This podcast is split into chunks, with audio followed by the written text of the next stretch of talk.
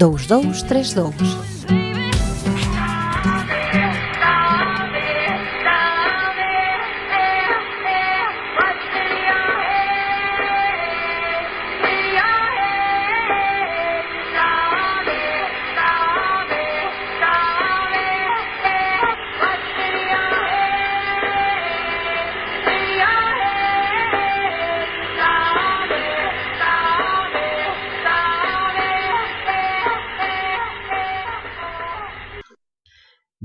Tardes, esto es Cambia si cambio en Quack FM.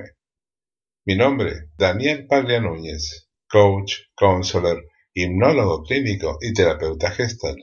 Si quieres hacerme llegar cualquier tipo de temas, propuestas o consultas, lo puedes hacer a través de WhatsApp al 617-953-084 o agregándole 0034 si estás fuera de España.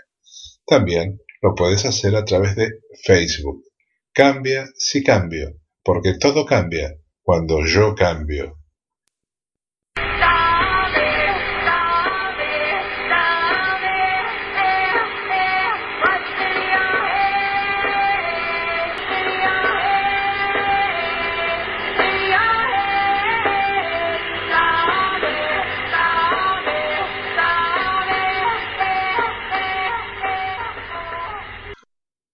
40 personas por segundo deciden acabar con su vida. En España, 10 personas al día toman esa decisión. Pero el suicidio es un estigma del cual muy pocas veces podemos hablar o no queremos hablar.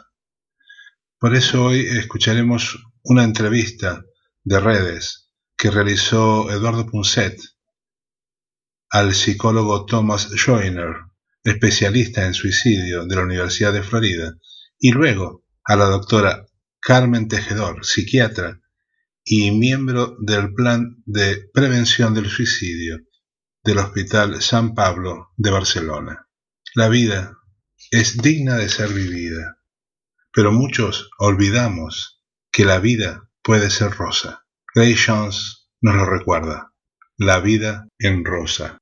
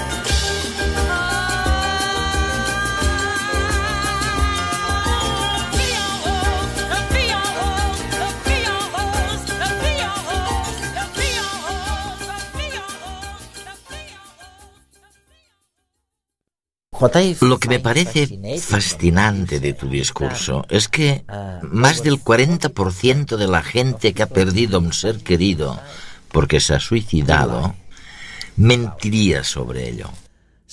Así que no solo no se sabe nada sobre el tema, sino que además se miente. Es curioso, ¿no? ¿Y por qué? Si le preguntas a la gente, te dirán que ha muerto de un ataque al corazón o en un accidente de tráfico y ocultarán que la causa de la muerte ha sido el suicidio. ¿Por qué lo hacen? Creo que tiene que ver con el estigma. Los trastornos mentales y las conductas suicidas son enfermedades muy estigmatizadas.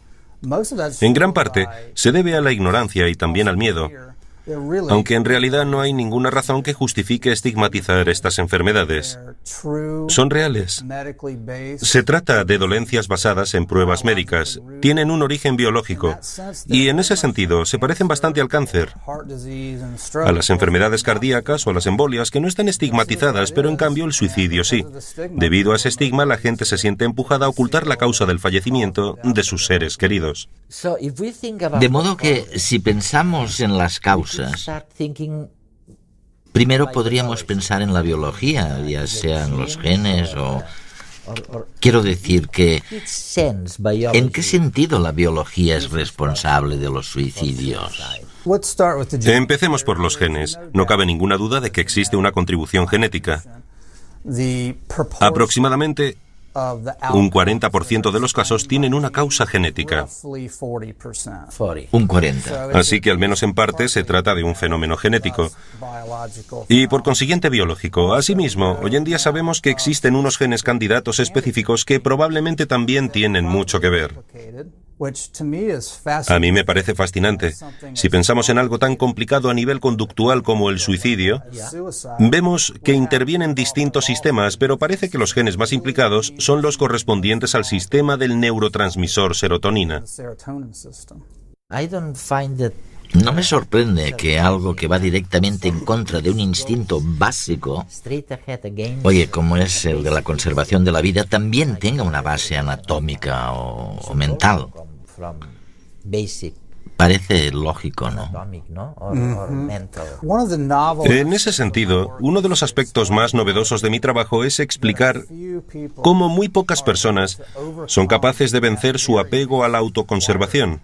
Es decir, que ya no tienen miedo de aquello que aterroriza a la mayoría de la gente, la muerte, el dolor o las lesiones.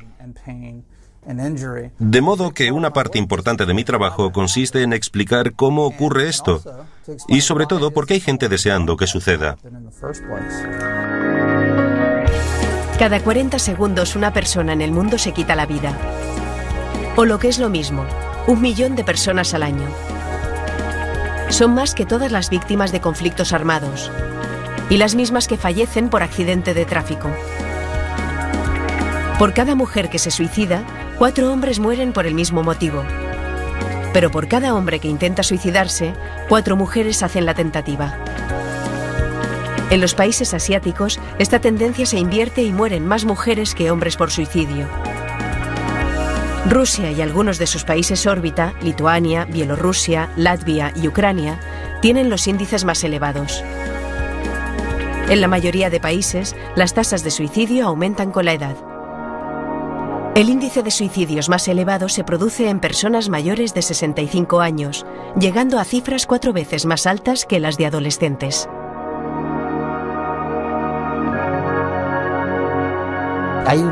Me gustaría poner uno de tus ejemplos. Es el caso de una persona que estaba en la cárcel, un recluso del corredor de la muerte, que estaba pendiente de ser ejecutado. Se le había condenado a muerte porque había asesinado a su compañero de celda o a otra persona en la cárcel. Y cuando se le entrevistó, dijo claramente y sin tapujos, maté para ser ejecutado, porque yo no me atrevía a suicidarme. Así es. Realmente es muy fuerte esta necesidad de salvar la vida, ¿no? Sí, aunque ese hombre tenía un largo historial criminal. Así que hay que tomar sus palabras con pinzas, pero sin embargo lo que dijo es que tenía demasiado miedo como para suicidarse, pero en cambio no temía matar a otras personas. A otra gente.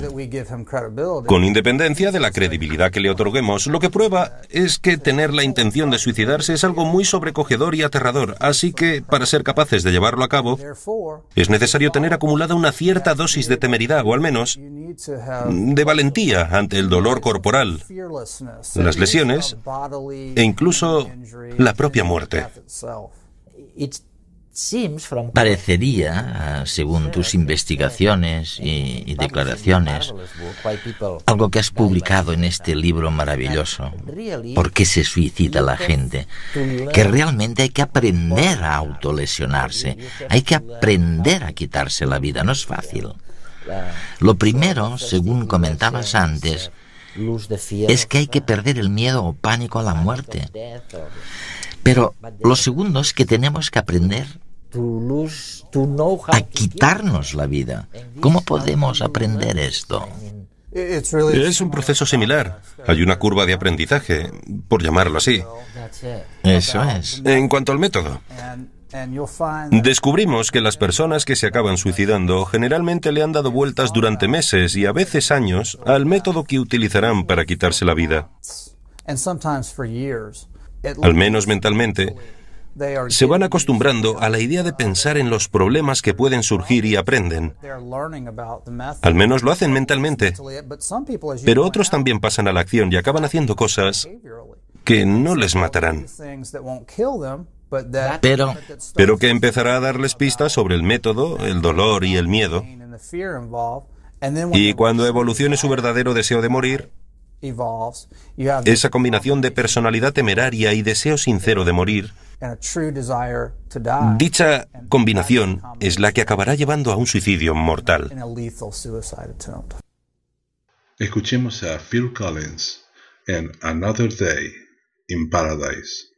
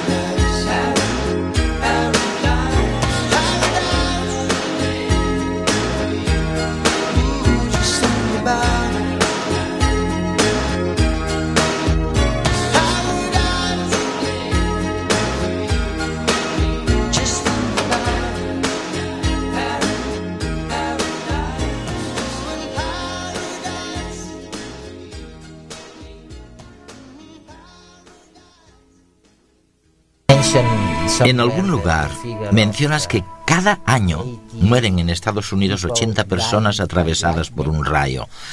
Increíble. Pero cada día se suicidan en Estados Unidos 80 personas. No vamos a analizar ahora si se trata de muchas o de pocas, pero el caso es que los rayos solo provocan 80 muertes cada año y lo sabemos todos sobre los rayos. Sabemos que tenemos que correr a refugiarnos bajo un pararrayos y en cambio es increíble, pero no sabemos nada sobre el suicidio y no se hace nada para evitarlo. Es muy desesperante para un profesional de este campo como yo mismo, o si has perdido a un familiar en unas circunstancias similares. Algo que te ha pasado. Sí, me ha ocurrido. Sea cual sea el punto de vista, es desesperante ver que se hace tan poco. Antes he mencionado el estigma. Se puede pensar en el estigma como en la combinación de miedo e ignorancia. En el caso de los rayos, hemos perdido la ignorancia. Todavía les tenemos miedo. Y así debe ser porque son letales. Pero hemos perdido la ignorancia. Podemos retener el miedo y a pesar de ello entenderlo y tenerle respeto. Es lo mismo que habría que hacer con los suicidios. Habría que seguir teniéndoles miedo porque son agónicos, deprimentes y espantosos. Pero tenemos que librarnos de la ignorancia que los rodea y de eso trata mi trabajo. Permítame que te pregunte una cosa. Permítame que le explique un poco a nuestra audiencia lo que hay detrás de tu profesión, esa lucha contra el suicidio. No hemos mencionado la soledad, la vida solitaria como una de las razones del suicidio.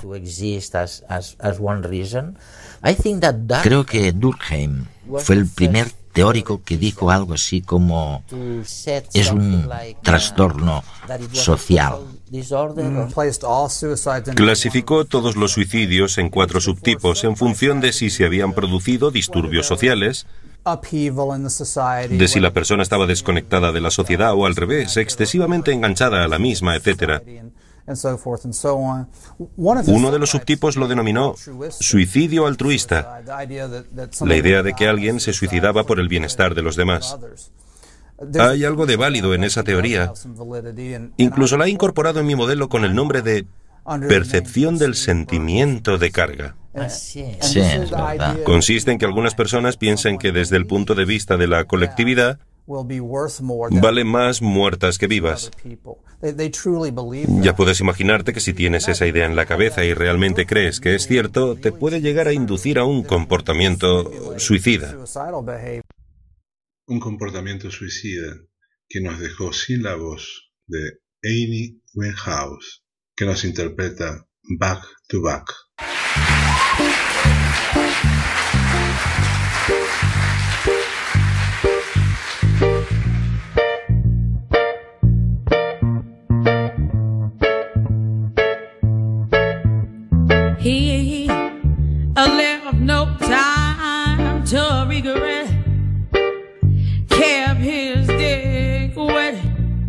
we're hissing, oh, safe bag.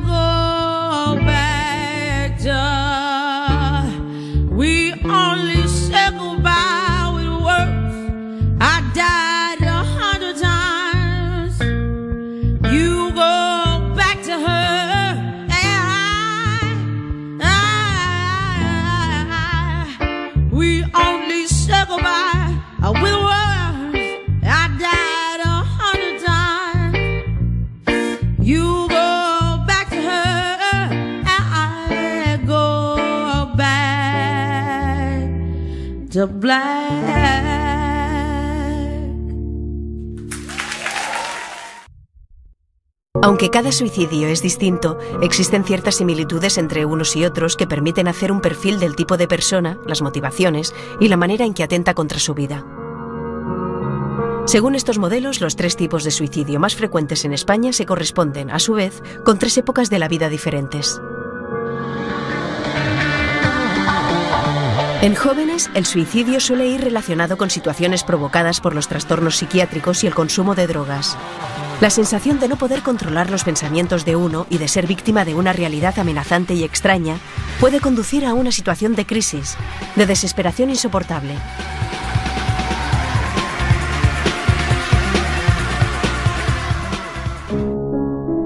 Los suicidios más frecuentes en adultos se producen durante periodos de crisis vital. Problemas económicos y de relaciones personales, especialmente en relaciones de pareja, pueden llevar a las víctimas a un callejón sin salida, en que acabar con la vida de uno mismo puede perfilarse como única forma de escapar.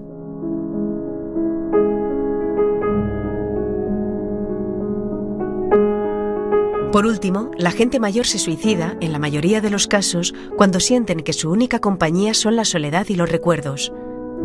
La sensación de no ser más que un estorbo, de no tener nada más que hacer o aportar en su existencia, les puede llevar a planificar un suicidio de forma cuidadosa. Las enfermedades crónicas, especialmente las que cursan con dolor, también pueden conducir a esta drástica decisión.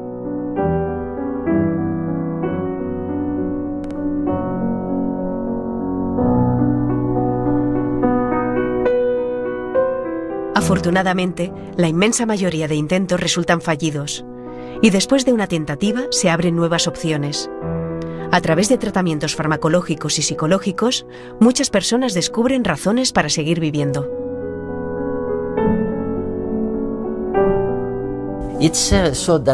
Realmente cuando uno lee tus libros o el resultado de tus investigaciones, llega a la conclusión de que la sociedad es muy importante, quiere decir que la gente sola se siente perdida. Como especie somos criaturas muy gregarias, nos necesitamos, es lo que explica las conexiones cerebrales. Necesitamos estimulación social y si no la obtenemos, nuestros cerebros empiezan a fallar. Sabemos que los hombres se suicidan cuatro veces más que las mujeres. Pero ¿quién más se suicida? ¿Gente muy joven? ¿Gente muy mayor? Sabemos lo que hace la gente sola, pero además de ellos, ¿quién se suicida? En lo que respecta a la edad, en los Estados Unidos al menos, la mayoría piensa que se trata de un fenómeno adolescente, de un fenómeno juvenil. Porque eso es lo que venden los medios de comunicación, pero la realidad demuestra lo contrario. El índice de suicidios es muy superior entre la gente mayor que entre los jóvenes. Y también creo que se debe al hecho de que sentimientos como el de creerse una carga, sentirse solo e incluso no tener miedo al dolor corporal, estos sentimientos son mucho más comunes entre la gente mayor que entre la gente joven. Vivir rodeados de gente y sentirnos solos es porque nos sentimos distintos, porque sentimos que no tenemos cabida en esta sociedad. Pero eso es porque hemos olvidado que todos, como nos dice Diego Torres, somos iguales.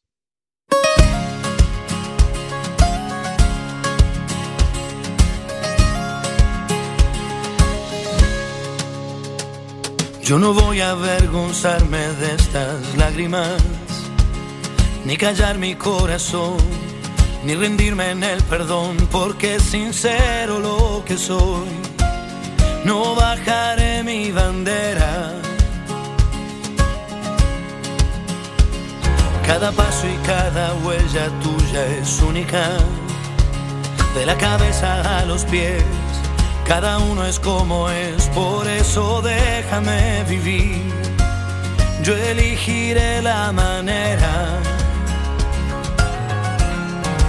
Pienso seguir al borde del sol.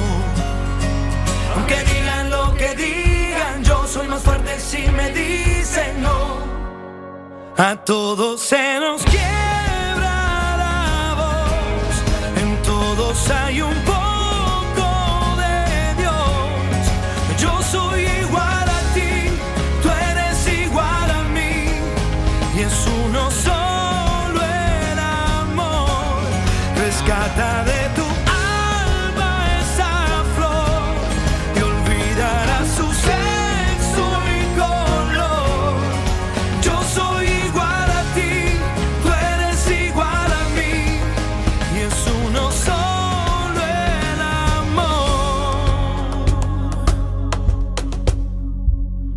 Siempre más de una visión de la película, otros modos de mirar, muchas formas de escribir y nadie tiene la verdad.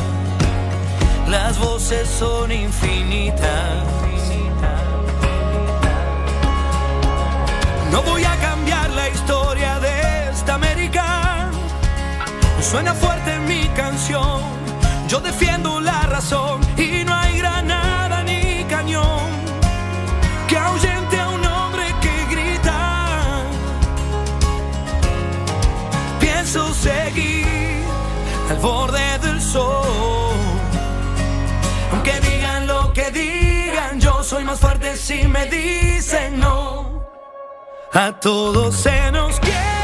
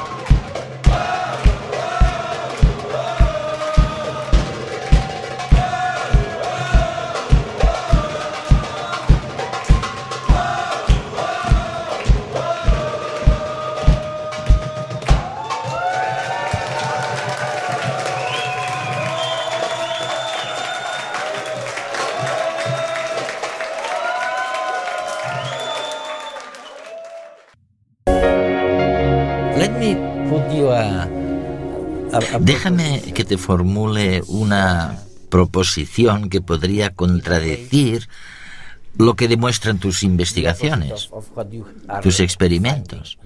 No se puede hacer nada al respecto. Se trata de un fenómeno evolutivo y existe el suicidio incluso en el resto de las especies. ¿Verdadero? ¿O es esto falso? Bueno, has dicho muchas cosas. En cuanto a lo de que no se puede hacer nada al respecto, es falso. Falso. Puede haber otras formas de suicidio en alguna otra especie animal, en insectos y en otras especies. Es cierto. Puede. Depende de lo que entiendas por suicidio, pero si te refieres a una muerte intencionada autoinfligida, se da en toda la naturaleza. En los Estados Unidos, por ejemplo, las hormigas de fuego vuelan en primavera. United States fire ants are um, endemic to. Las hormigas de fuego son endémicas en el sur del país y se llaman así porque son rojas y sus picaduras son dolorosísimas. And they go off into the spring sky. They Salen en primavera, se aparean en el aire solo una vez y luego las hembras se establecen en tierra para convertirse en reinas. Pero no es una historia de igualdad de género porque los machos mueren durante el propio apareamiento. Todos, es una misión suicida en toda regla. ¿Y por qué lo hacen? ¿Por qué? genetic Porque están programados genéticamente. Desde el punto de vista genético y mediante un cálculo aproximado, serán más útiles muertos que vivos, ya que una hembra que tenga éxito podrá engendrar hasta 7 millones de hormigas de fuego. fire ants. This is a, the same Lo mismo thing. ocurre en el resto de la naturaleza. Por supuesto, se trata de algo genético. No hay nada de reflexivo en las hormigas. Pero lo interesante del caso es que esta misma lógica genética se reproduce en miles de insectos. Para mis genes, soy más útil muerto que vivo. Es lo mismo que piensa ese hombre que está solo en casa, con la pistola con la que se va a pegar un tiro entre las manos. Para mi familia, para mis amigos, para la sociedad, mi muerte vale más que mi vida. Así piensa también el terrorista suicida. Para mi sociedad valgo más muerto que vivo.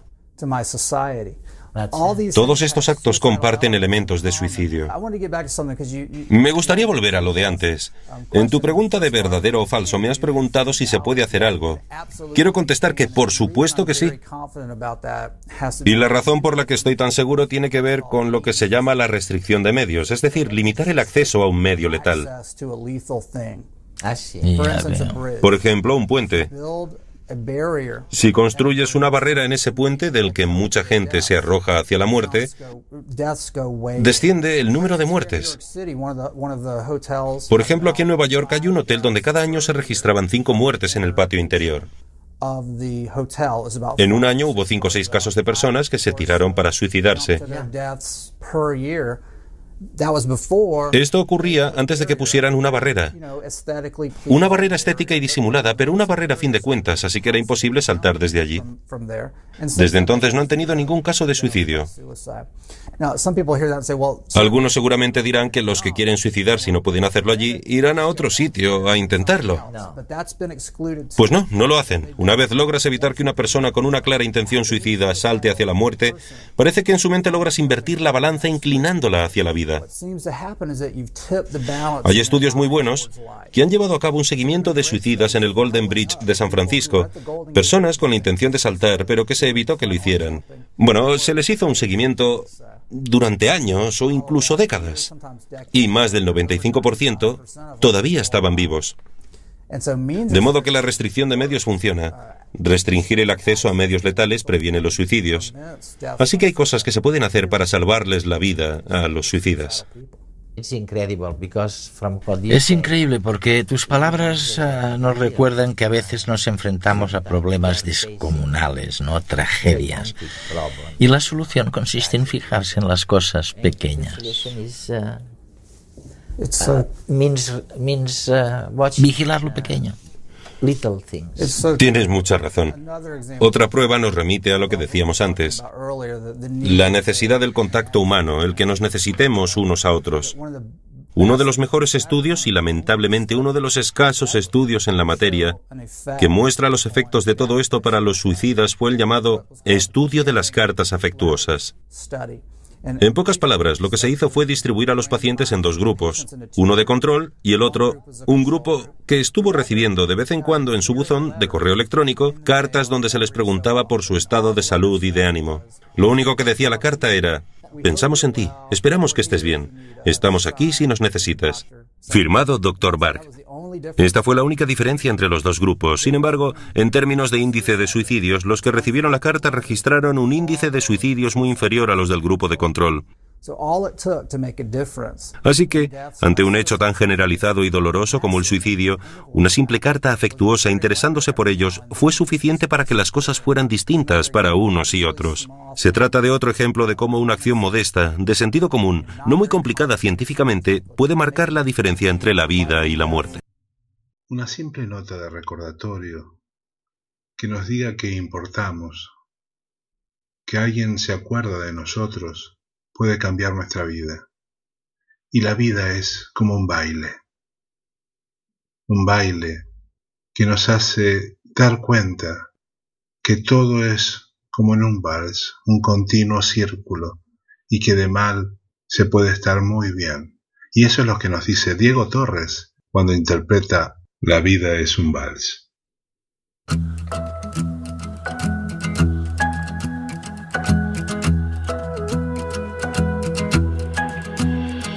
A veces el miedo te hace dudar a pocos segundos antes de saltar. No lo dudes, solo abre tus alas, siente el vuelo.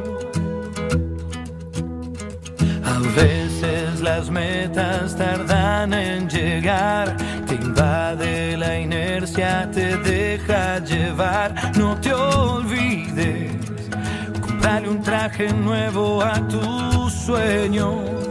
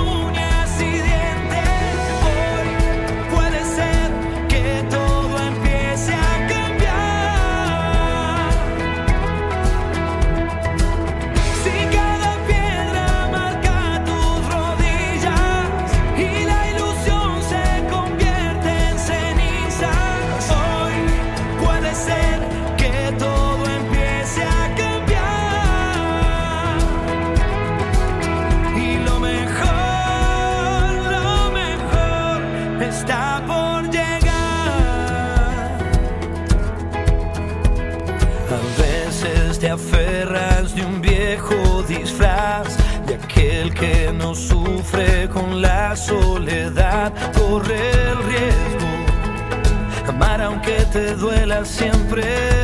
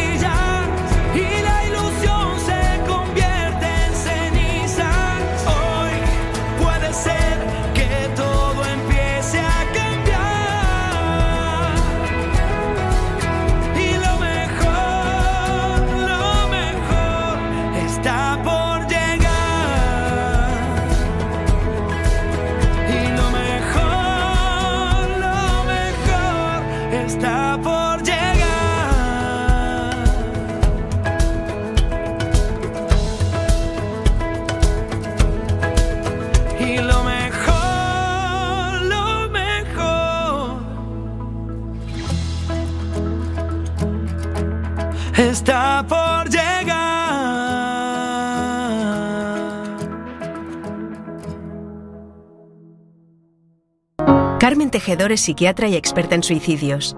Trabaja en el Hospital de San Pablo de Barcelona y es una de las personas responsables del primer plan de prevención de suicidios llevado a cabo en España, concretamente en el barrio barcelonés del Ensanche Derecho, donde viven 125.000 personas.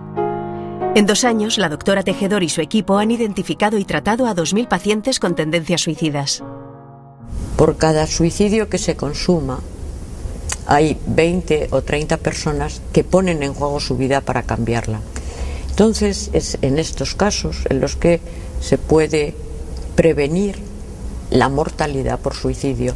El plan, en síntesis, sería coordinar las instituciones sanitarias, es decir, el médico de cabecera, el psiquiatra, cualquier persona que atiende de servicios sociales a un sujeto que puede tener ideación suicida o riesgo suicida. Por ejemplo, uno de los trabajos es en un centro, un área básica de salud, una enfermera toma la tensión, mira el azúcar, saca sangre y le pregunta a la gente sobre la ideación suicida sin más, ¿no? Y entonces el 15% de la población piensa en el suicidio en la última semana antes de que le visiten. Se trata de que estas personas detectarlas y saber todos dónde hay que ir, dónde hay que dirigirse y tener un dispositivo las 24 horas del día que puedan atender a estas personas. Pero ¿cómo se puede identificar a aquel que intentará suicidarse? ¿Qué señales se han de tener en cuenta? ¿Y de qué manera debemos actuar en caso de tener a alguien cerca con esta problemática? De cara a la gente de la calle yo diría, mira, el que habla del suicidio es el que se mata y es el que lo hace. Lo que pasa es que normalmente tendemos a negar la posibilidad.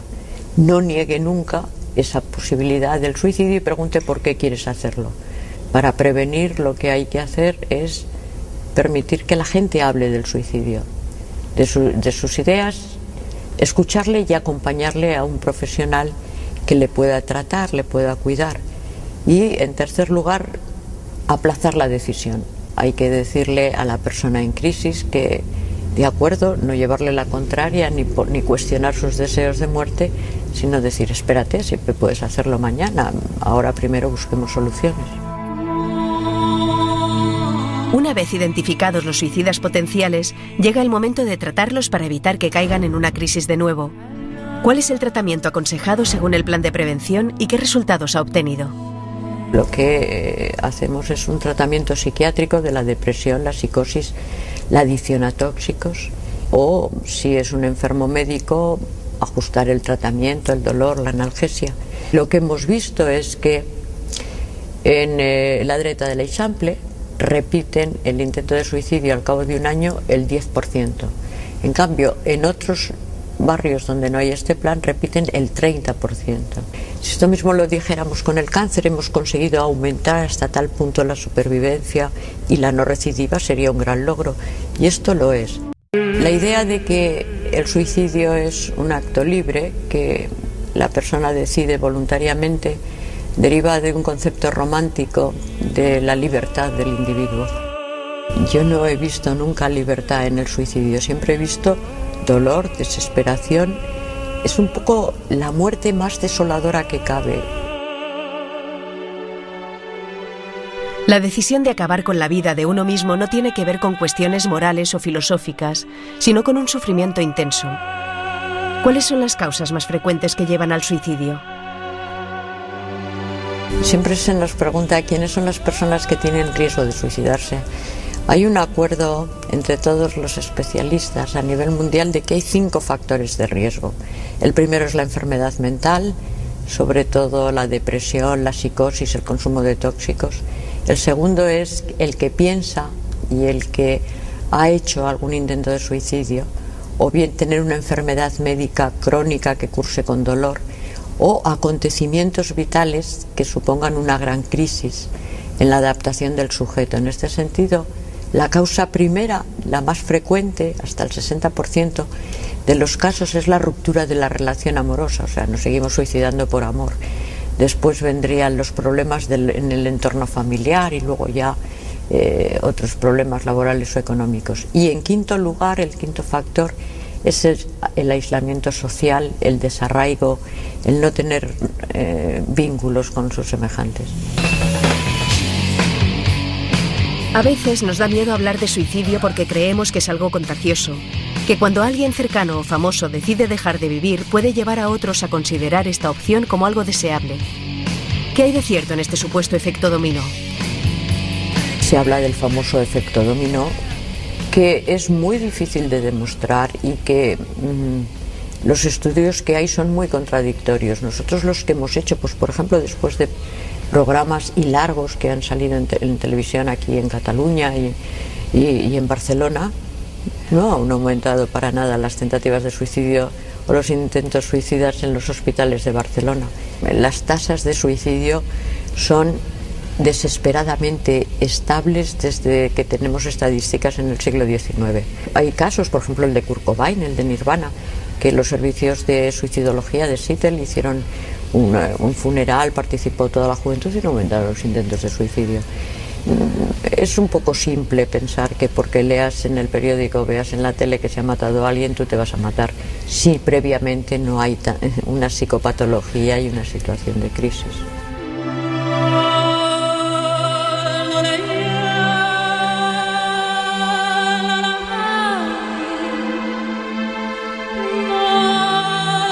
De la misma manera que el suicidio no está aceptado socialmente, hablar de él es un tabú que pocos se atreven a romper. Sin embargo, es necesario dejar de tener miedo para poder comprender. ¿Hasta qué punto hablar del suicidio puede ayudar a las personas que se enfrentan a esta idea de forma persistente? La realidad es que el suicidio, sobre todo en los países mediterráneos y más conservadores, eh, ha llegado a ser ya casi sorprendente el cómo se niega la evidencia de- del suicidio y de los intentos de suicidio, porque es el 1% de la población que hace un intento de suicidio. Informar puede tener el riesgo de facilitar en alguno que ya esté eh, más o menos pensando en el suicidio y que esté fuera la gota que colma el vaso, pero también es la única manera de que la gente pueda pedir ayuda cuando piensa en el suicidio. La vida es un regalo, y muchos, por desesperación, por angustia, por miedo al dolor, nos olvidamos que tenemos la obligación de honrar la vida. Eso nos lo recuerda Eladia Velázquez. No, permanecer y transcurrir no es perdurar, no es existir, ni honrar la vida. Hay tantas maneras de no ser, tanta conciencia sin saber, adormecida. Merecer la vida no es callar y consentir tantas injusticias repetidas.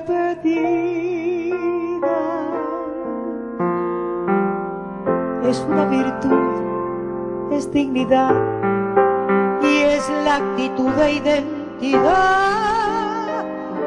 más definida.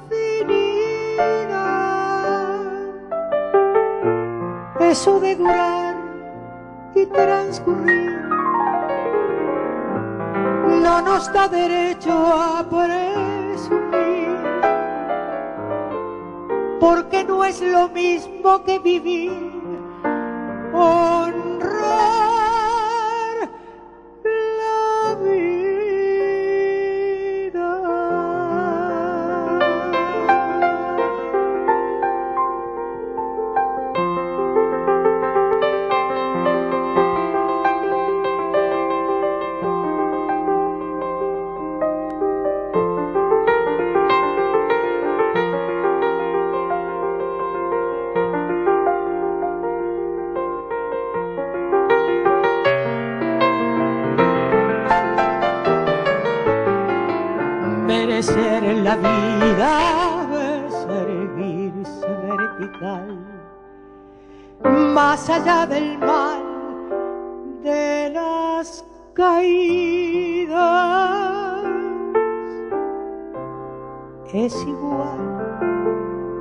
darle a la verdad y a nuestra propia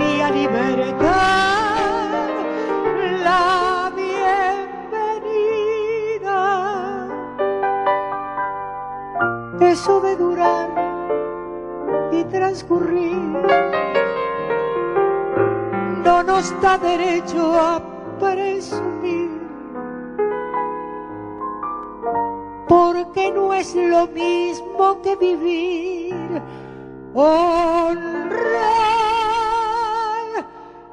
la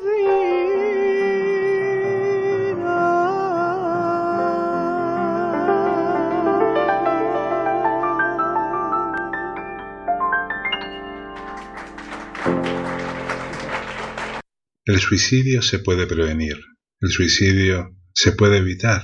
Todo es cuestión de entender que debemos pedir ayuda, de que no estamos solos, que siempre hay una mano amiga que nos tiende su calor, su amor, y que la vida es digna de ser vivida, para aprender, para crecer, para estar con los demás.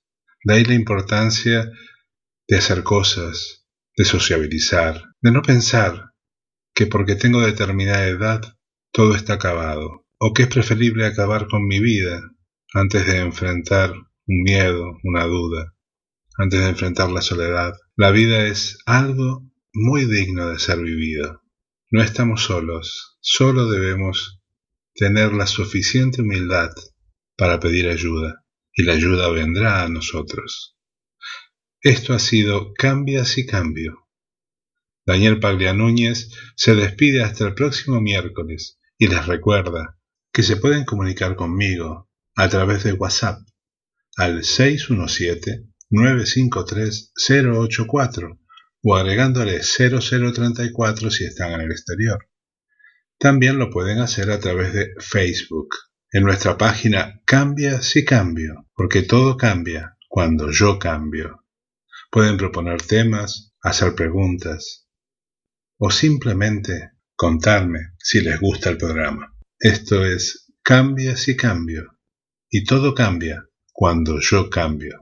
Hemos escuchado en el día de hoy a Grace Jones en La vida en rosa, Phil Collins en Another Days in Paradise, Amy Winehouse en Black to Black, Diego Torres interpretando Iguales, Nuevamente Diego Torres en La vida es un vals. Eladia Blasquez en Honrar la vida. Eduardo Punset entrevistando a Thomas Schoiner, psicólogo y profesor de la Universidad de Florida, y a Carmen Tejedor, psiquiatra del Hospital San Pablo de Barcelona. Hasta el próximo miércoles. Sean felices y pidan ayuda si se sienten solos.